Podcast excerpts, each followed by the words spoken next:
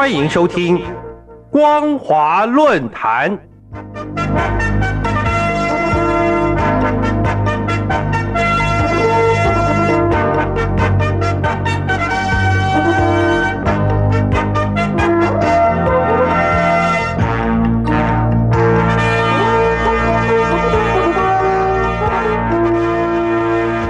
听众朋友您好，欢迎收听光华论坛，我是黄轩。今天的论坛主题是：为文革翻案，将使中国大陆陷于腥风血雨之中。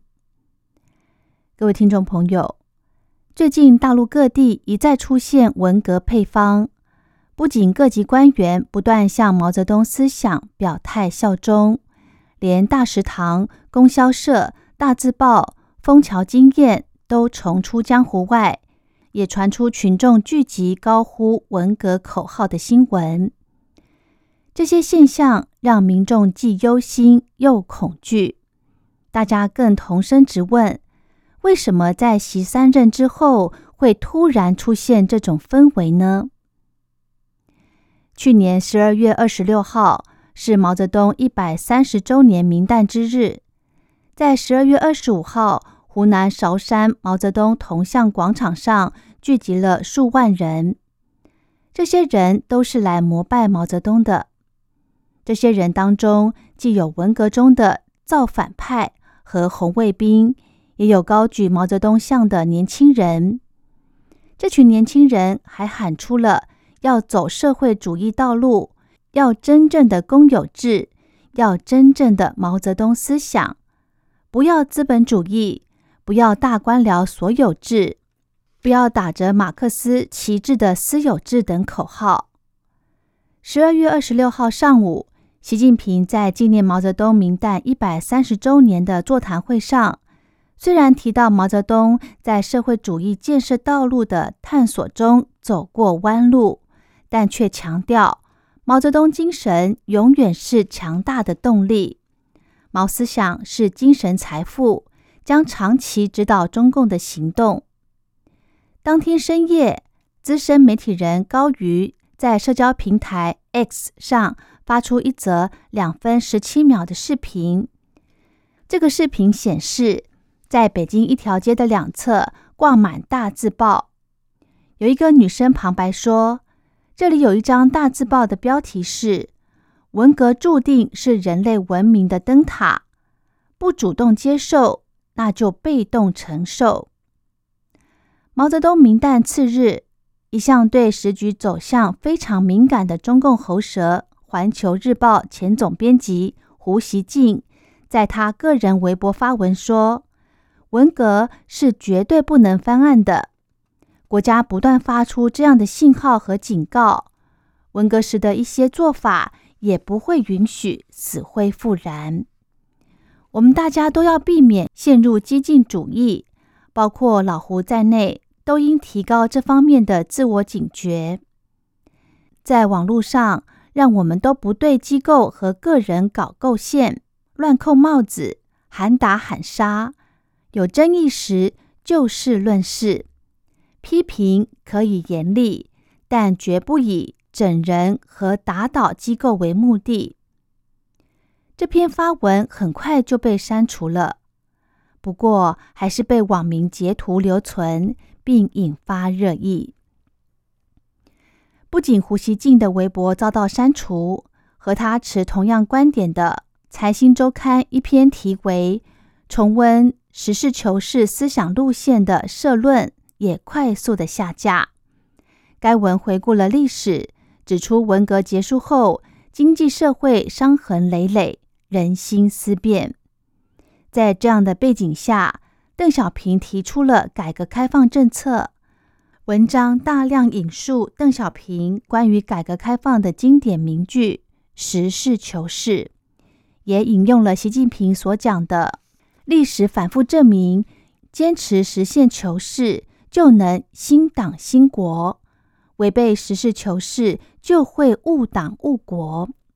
然后。意有所指的说，这经验可以使我们更加清醒认识到，置身百年未有之大变局和面对内外重重挑战，全面深化改革开放才是光明大道。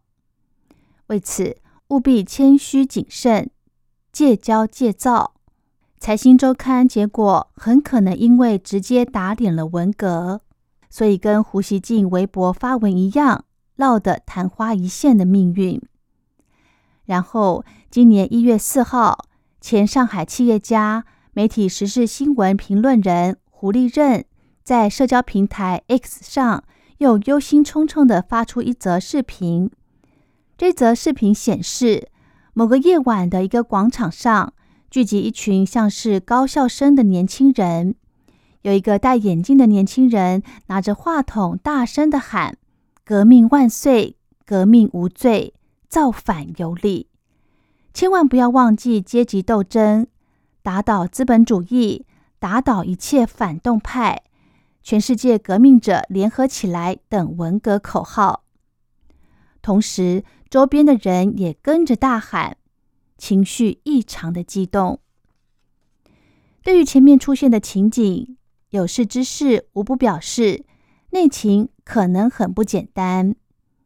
就以北京街头出现为文革翻案的大字报来说，如果不是某种力量在背后支持，哪有可能出现这种事？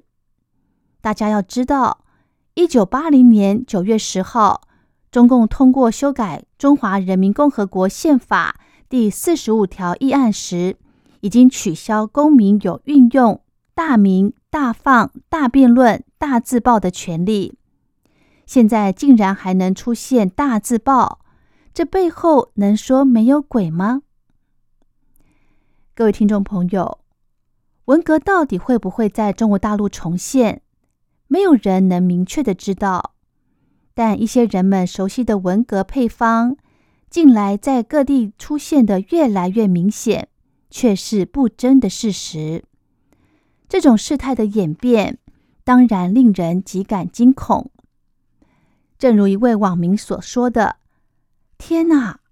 文革时期，他们的父母正在受苦挨饿，他们的爷爷奶奶正在自杀和被杀，这些孙子竟然在高呼四十年前的口号。如果真的如此，这个国家是万劫不复了。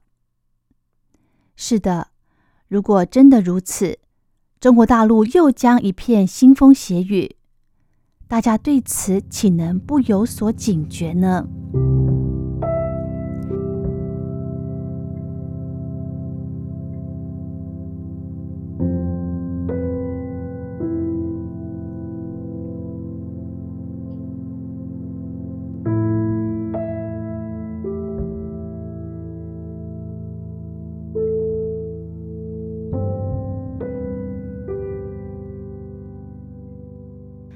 好的，今天的论坛主题是：为文革翻案将使中国大陆陷于腥风血雨之中。